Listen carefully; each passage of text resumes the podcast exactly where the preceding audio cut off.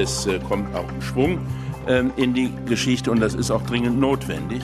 Ähm, äh, Wirtschaftsminister Peter Altmaier war das, wie immer extrem zündend, heute Mittag, nachdem er sich mit 40 Vertretern aus der Wirtschaft getroffen hat. Und wir sprechen heute darüber, warum dieser Schwung so notwendig ist. Viele Unternehmen sind nämlich unzufrieden, weil die finanziellen Hilfen zu langsam oder gar nicht bei ihnen ankommen. Und vielen droht deshalb schon die Pleite und sie fordern eine klare Perspektive. Und außerdem sprechen wir über Kälte und warum sich Menschen deshalb in ihre Autos setzen. Wir sind Jens Lehmann und Leonie Schwarzer. Guten Tag. Hi. News Junkies. Was du heute wissen musst. Ein Info-Radio-Podcast. Wir sprechen heute über Corona und Wirtschaft. Hm, ich habe es schon äh, die Downer-Folge genannt, ganz ehrlich. Es klingt etwas trocken, aber deshalb beginnen wir jetzt erstmal mit zwei guten Nachrichten rund um Corona, die heute während des Tages so aufgekommen sind.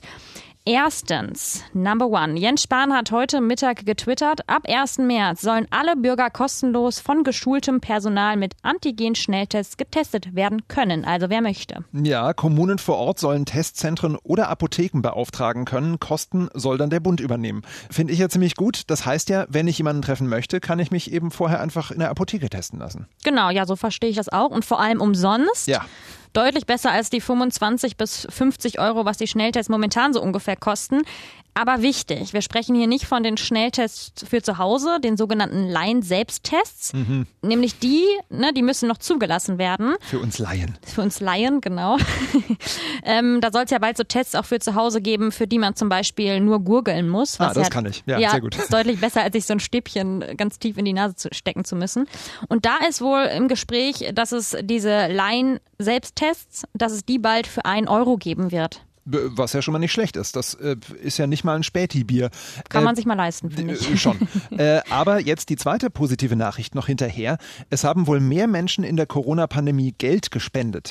Die Menschen in Deutschland haben im vergangenen Jahr etwa 5,4 Milliarden Euro an gemeinnützige Organisationen gespendet.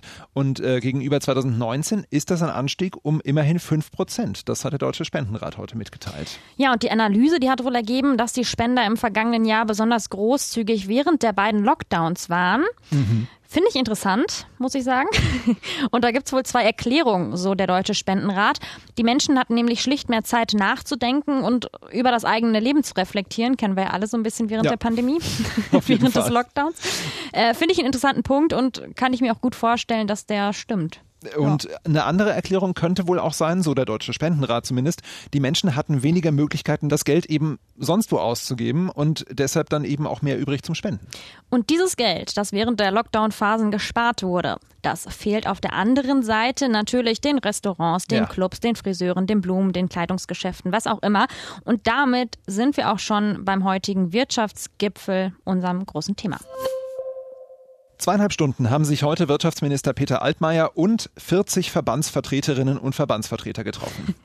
Ich habe mir das eben ausgerechnet. Oh. Ne?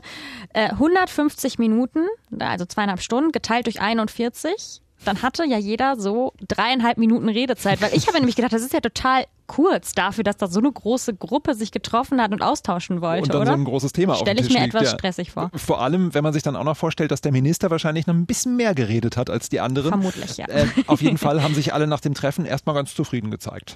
Wer jetzt erwartet, dass es irgendwie konkrete Öffnungsperspektiven gibt für die Geschäfte, Nee, das ist nicht passiert, was allerdings auch seltsam wäre, wenn Merkel und die Ministerpräsidentin und Ministerpräsidenten der Länder nicht dabei sind. Ja. Aber Altmaier meinte eben auf der Pressekonferenz, dass er verstehen kann, dass die Unsicherheit für viele Unternehmen besonders schwierig ist. Das Erste ist, dass ähm, wir uns darüber einig sind, dass wir äh, für die nächste, im Vorfeld der nächsten Ministerpräsidentenkonferenz äh, eine gemeinsame Position äh, mit äh, Empfehlungen vom Standpunkt der Wirtschaft erarbeiten wollen, was die Öffnungsstrategie angeht.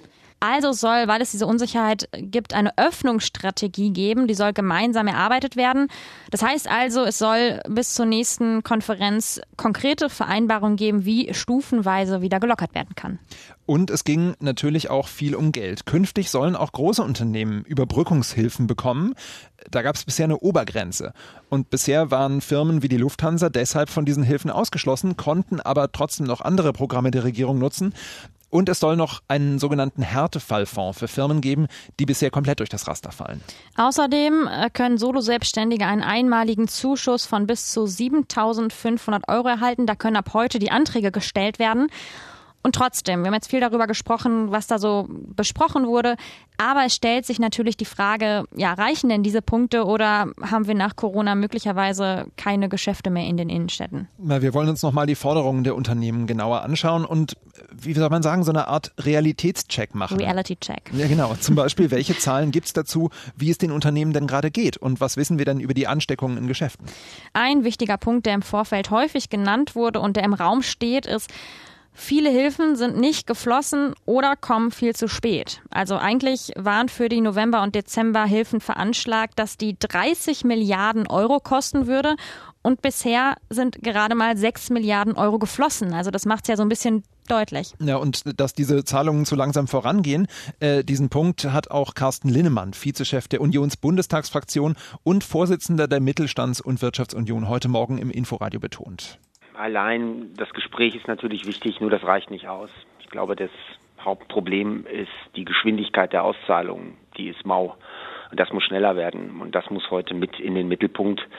Dafür ist der Wirtschaftsminister zuständig, natürlich auch der Finanzminister und die ganze Regierung. Deswegen erhoffe ich mir, dass es da einen Schritt nach vorne gibt. Und das ist tatsächlich ein wichtiger Punkt, das muss man sagen, denn laut einer aktuellen Umfrage vom Hotel- und Gaststättenverband haben 63,5 Prozent der Betriebe die kompletten Novemberhilfen erhalten und nur knapp ein Viertel der Unternehmen die Dezemberhilfen. also muss man Februar, überlegen, ne? wer hat sie dann alles nicht bekommen. Ja. Das war eine Umfrage, an der sich gut 6000 Unternehmen Mitte Februar beteiligt haben. Und das finde ich schon krass. Also Mitte Februar warten noch sehr, sehr viele auf Novemberhilfen. Das, ja. ja. Es ist vielleicht auch ungünstig benannt worden damals. Na gut. Ähm, und weil das alles irgendwie sehr verwirrend ist mit Überbrückungshilfe, Novemberhilfe und so weiter, das klären wir gleich auch nochmal im Verlaufe dieses Podcasts. Andreas Lutz, den hatten wir aber auch heute Morgen im Inforadio-Interview. Der ist Vorstandschef des Verbandes der Gründer und Selbstständigen und der meinte auch, in der Öffentlichkeit, da würde der Eindruck erweckt, dass mit Milliardenbeträgen jetzt einfach alles alles gut ist und dass den Unternehmen damit geholfen ist. Aber diese Beiträge würden eben nur zu einem kleinen Teil und verspätet fließen. Und das ist natürlich unfair, wenn die Kosten der Corona-Krise de facto diese Selbstständigen aus ihrer Altersvorsorge bezahlen müssen und das verlieren, was sie sich über Jahre, Jahre Jahrzehnte aufgebaut haben. Und ich finde gerade bei solchen Infos, ne, wenn man die so hört, dass da Leute aus der Altersvorsorge was zahlen müssen, ähnlich ist es ja auch manchmal bei den nackten Corona-Zahlen, das begreift man oft erst, wenn man dann wirklich jetzt in diesem Fall durch die Straßen im Kiez geht und sieht, oh krass, das Geschäft oder mhm. ne, dieses Lieblingsgeschäft von mir oder dieses kleine Café, das hat geschlossen. Ja. Oder man begreift es auch, finde ich, wenn man so Menschen wie Oliver Kirschner aus Berlin-Wilmersdorf zuhört. Er ist selbstständig und verkauft auf Wochenmärkten Blumen und er sagt auch, ich muss an mein Erspartes gehen. Vier Leute habe ich entlassen, also die auf 450 Euro Basis waren und drei sind in Kurzarbeit. Für meine Rente sieht es halt nicht gut aus. Meine Rücklagen, die schmelzen dahin. Nicht? Und dann hat äh, Oliver Kirschner im Inforadio auch noch erzählt, wie viel Umsatz er denn genau verloren hat. Na, bis jetzt vom 16. Dezember bis jetzt aktuell fast 90 Prozent. Also das sind ja wirklich bloß die paar Firmenkunden und einzelne Lieferungen, aber immer das dann dagegen, die rechnet die Arbeitszeit und die Spritkosten, also das ist schon nicht lustig. Ja, und damit ist Blumenhändler Oliver Kirschner nicht alleine. Wir haben uns mal die Lage der Unternehmen in Deutschland allgemein angeschaut und da muss man sagen, das ist eine echt traurige Liste geworden. Ja, auf jeden Fall. Nach Auskunft des Handelsverbandes HDE kostet jeder Tag die Einzelhändler in Deutschland rund 700 Millionen Euro Umsatz. Also das ist echt eine ganze Menge. Und derselbe Verband, der HDE, warnt auch vor einer riesigen Pleitewelle. Sollte der Einzelhandel nicht in absehbarer Zeit wieder öffnen können und sollten die Hilfen weiter so schleppend verlaufen, wie wir es schon gehört haben, stehen laut einer HDE Umfrage rund 20 Prozent der Einzelhändler vor der Pleite und zwar im ersten Halbjahr dieses Jahres. Ja, krass. Also jedes fünfte Geschäft, muss man sagen. Wenn man durch die Straßen geht, wie du es gerade gesagt hast. Ja. ja, und wer weiß, wie viele Unternehmen nicht schon pleite sind, es aber noch gar nicht angezeigt haben. Hm. Denn es ist ja so, gerade müssen Unternehmen generell keinen Insolvenzantrag stellen. Und diese Pflicht ist seit Monaten ausgesetzt. Und deswegen ist es auch schwierig, da gerade einen richtig guten Überblick zu bekommen.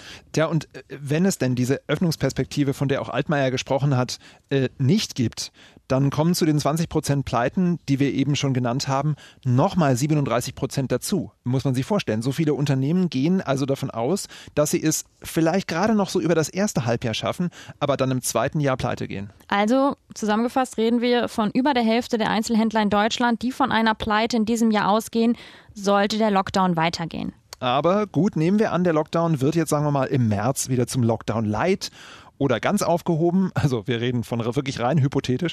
Äh, aber selbst dann geht die Wirtschaft von einem kräftigen Minus aus. Es liegt auch am Kaufverhalten der Menschen, muss man sagen. Das wird ja gerne am sogenannten Konsumklima abgelesen oder dem Konsumklimabarometer sogar.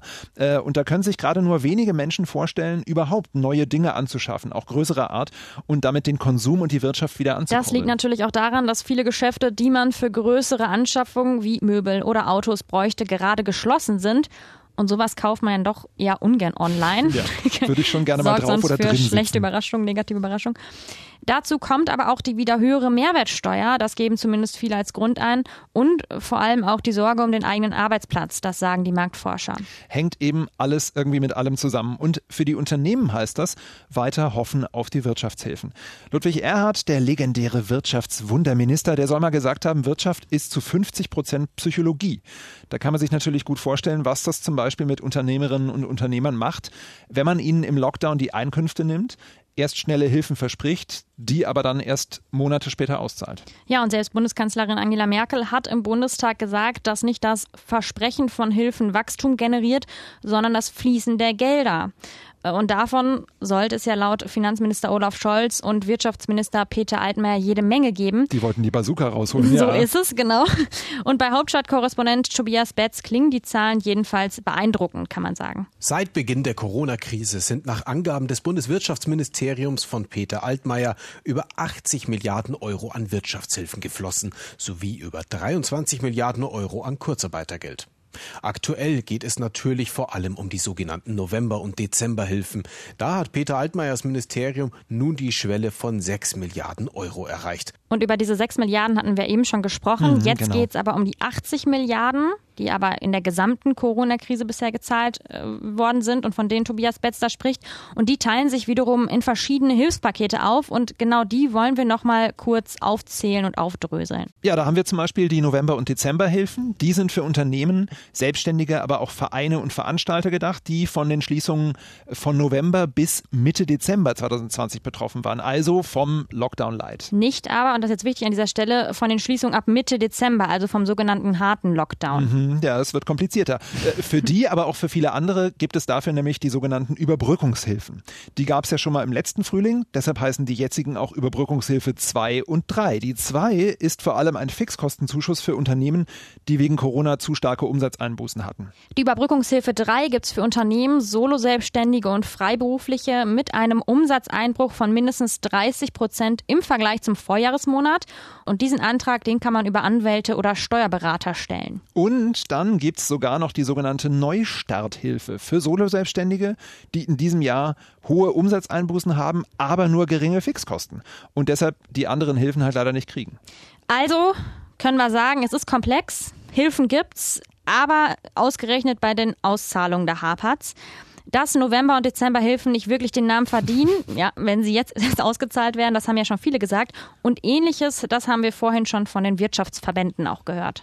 Wer allerdings schuld an der schleppenden Auszahlung ist, das ist nicht ganz klar. Bund und Länder schieben sich da gegenseitig immer wieder den schwarzen Peter zu und notfalls sind es eben fehlerhafte Anträge gewesen. Gibt's ja auch. Also kann man sagen, äh, wenn wir uns die Forderung der Verbände näher anschauen, dann sehen wir, es wird bei den Hilfen erstmal in absehbarer Zeit wohl nicht schneller gehen, vermutlich nee. nicht. Und eine schnelle Öffnung der Läden, die ist auch nicht wirklich in Sicht. Bundeswirtschaftsminister Altmaier hat ja vor dem Gipfel heute wenig Hoffnung auf baldige Lockerungen gemacht. Da muss man sagen, es gibt aber wohl eine Öffnungsperspektive, die gemeinsam erarbeitet werden soll. Also da geht es zumindest voran muss man mal abwarten, was dann da im März Eben, auf aber dem trotzdem Tisch halt nur Perspektive. Ne? Und äh, der Handelsverband HDI sagt auch, dass man mit guten Hygienekonzepten deutlich schneller öffnen könnte. Hauptgeschäftsführer Stefan Gent, der hatte sich vor dem Gipfel nochmal über die von Bund und Ländern festgelegte Sieben-Tage-Inzidenz von 35 aufgeregt. Der Einzelhandel ist jetzt seit acht Wochen geschlossen. Weitere vier Wochen sind auf jeden Fall vorprogrammiert. Man hat mit einem Inzidenzwert von 35 eine neue Grundlage gesetzt. Das ist eine unglaubliche Situation. Diese neue, willkürlich erscheinende Inzidenzzahl von 35 als Grenze für Ladenöffnung zu nehmen. Ja, das Argument der Wirtschaftsverbände ist so ein bisschen, warum können täglich so viele Menschen risikolos in Anführungsstrichen in Supermärkten oder Drogerien einkaufen, während der restliche Einzelhandel noch geschlossen bleiben muss. Aber da muss man eben sagen, dieses kleine Wörtchen risikolos, über genau das müssen wir eigentlich mal sprechen. Ja, auf jeden Fall, denn es gibt inzwischen schon erste Studien, die sehr wohl auf ein erhöhtes Infektionsrisiko eben auch in Supermärkten hindeuten. In den USA haben Arbeits- und Umweltmediziner der Harvard-Uni über 100 Mitarbeiter eines von diesen riesigen amerikanischen Supermärkten in Boston untersucht. 20 Prozent von denen waren mit Corona infiziert und haben das auch munter an die Kunden weitergegeben. Denn, und das ist das Spannende an der Studie, die meisten Fälle waren asymptomatisch. Das heißt, die Mitarbeiterinnen und Mitarbeiter, die wussten einfach nicht, dass sie an der Kasse oder im Kundengespräch oder wo auch immer gerade ansteckend waren. Und äh, ich meine, ich gehe ja auch nur ungern in den Supermarkt, denn da ist es schnell mal voll, die Abstandsregeln können nicht eingehalten werden und dann ist dem einen oder anderen eben doch mal die Maske unter die Nase gerutscht. Da kann, so blöd es klingt, eben schon viel passieren. Und so gut sind die Klimaanlagen mal ehrlich gesagt in den meisten Supermärkten auch nicht, dass sie die Gefahr durch die Aerosole wirklich bannen können. Ja, und dann gibt es aber noch eine andere Studie, eine deutsche Studie, die wahrscheinlich der Einzelhandel etwas lieber lesen möchte. Mhm. Da heißt es, dass zumindest für Mitarbeitende an Kassen oder Bedientheken im Einzelhandel keine erhöhte Infektionsgefahr besteht. Das haben immerhin die Berufsgenossenschaft für Handel und Warenlogistik und die Bundesanstalt für Arbeitsschutz und Arbeitsmedizin herausgefunden. Das heißt, die Schutzmaßnahmen, die Abstandsregeln und die Lüftung reichen aus. Aber wir müssen hier unterscheiden, bei dieser Studie ging es nur um Mitarbeitende und bei der Studie, von der du gerade gesprochen hast, da ging es natürlich um Mitarbeitende und die Kunden. Also das ist natürlich jetzt auch nochmal ein Unterschied. Ja, aber Weil wenn wir öffnen, sprechen wir natürlich darüber, dass da eben ganz viele Kunden dann in die Geschäfte kommen. Na klar, aber trotzdem, man kann zusammenfassend sagen, von risikolos, so wie es der Einzelhandelsverband sagt, kann dann halt doch nicht die Rede sein. Und ich glaube, es ist ja auch so, wir brauchen jetzt einfach noch viel mehr Studien zu dem Thema. Mhm. Wir haben da einfach noch nicht, glaube ich, genug vorliegen. Und im Moment ist natürlich auch eine Studie schwierig, wenn die Geschäfte zu sind. Also, Stimmt. Ne, aber fest steht einfach, viele Menschen an einem Fleck das ist schlecht. Ja, trotzdem, also ich könnte mir selber auch vorstellen, wieder in Läden zu gehen, mit Abstand und sagen wir den großzügigen, schon gekannten Quadratmeterregeln pro Person. Da dürfte das meiner Ansicht nach schon hinhauen. Da kann ich die Unternehmen dann natürlich auf der anderen Seite auch ein bisschen verstehen. Ich verstehe es auch total. Aber andererseits musst du auch sehen, dann gibt es wieder Menschen, die stehen in der Schlange vor dem Geschäft, weil mhm. eben nur wenige rein können. Oder Stimmt. wir haben die Leute, die dann äh, mit der U-Bahn oder dem Bus äh, in die Stadt fahren. Und auch da sind dann wieder mehr Menschen auf einem Fleck. Also ich glaube, man muss auch immer daran denken, dass alles irgendwie mit allem zusammenhängt. Und sobald wir irgendwas öffnen, auch wenn dort das Risiko nicht so hoch ist in der Situation, hängt es ja dann doch wieder mit vielen anderen Dingen zusammen, die das genau verändern. So schön weiß das um uns herum alles aussieht, so langsam müssen wir uns ja trotzdem vom Schnee verabschieden. Boah, ich finde es so traurig, Jens, an dieser Stelle, Wirklich? muss ich das mal kurz sagen. Ich habe so genossen in den letzten Tagen, also Total. in der letzten Ey, Woche. Mit der Sonne irgendwie jetzt am Wochenende, es war so wunderschön. Ja. Und, und, Berlin ist so ruhig, finde ich. Ne? Also man hat ja. so eine Stille plötzlich, weil alles so abgefedert wird. Naja. Total. Ende der Woche erwarten wir aber hier in Berlin und Brandenburg aber so richtig Tauwetter. Frühlingshafte Temperaturen bis zu 13 Grad soll es geben. Irgendwie auch komisch, dass es dann hier gleich so hoch geht. Aber äh, heute, Ne? Heute hat der Schnee ja nochmal richtig zugeschlagen. Mhm. Ich, als ich heute Morgen losfahren wollte mit meinem Auto, da hätte ich noch so einen halben Schneemann bauen können aus dem, was da oben drauf lag. Also im Moment kann man, oder heute muss man es noch ausnutzen eigentlich. Ja, dazu gab es allerdings auch, apropos Ausnutzen, auch Blitzeis und Chaos auf vielen Autobahnen. Irgendwann habe ich aufgehört, die Meldungen von querstehenden Lkw zu zählen. Aber wenigstens ist bei uns noch nicht der Strom ausgefallen. Nee, Gott sei Dank. Ja, ja, sonst würden ja noch viel mehr Leute in ihren Autos sitzen und in Schneechaos geraten. Das ist nämlich gerade eine Meldung aus den USA in Texas. Das ist ja sonst eher mild, mhm. aber ein merkwürdiges Wetterphänomen, das sorgt da gerade für Temperaturen von bis zu minus 20 Grad. Boah. Und dazu noch der Windchill. Äh, apropos Windchill, äh, deshalb sind nämlich auch viele der Windräder eingefroren dort und die sorgen in Texas relativ oft für den Strom. Doof, dass die meisten Häuser da unten Elektroheizungen haben. Und was machen die Menschen, wenn es ihnen im Haus zu kalt ist? Ja, Klischee, Klischee. richtig, sie setzen sich ins Auto, lassen den Motor laufen und ballern die Heizung auf. So richtig schön im SUV, wie ich mir das vorstelle. Ja. So, Schatz, ich bin zu Hause, machst du mal die Zentralverriegelung auf. Das ist irgendwie sehr, sehr seltsam. Sehr schöne Feierabendsvorstellung. Mhm. Aber immerhin kann man auch im Auto super Podcasts hören. Oh ja. ähm, macht das bitte, abonniert uns, liked uns und lasst uns gerne auch Kommentare da. Oder ihr gebt uns Feedback per Mail an newsjunkies.inforadio.de. Und wir hören uns morgen wieder. Bis morgen. Ciao. News Junkies. Was du heute wissen musst. Ein Podcast von Inforadio. Wir lieben das Warum.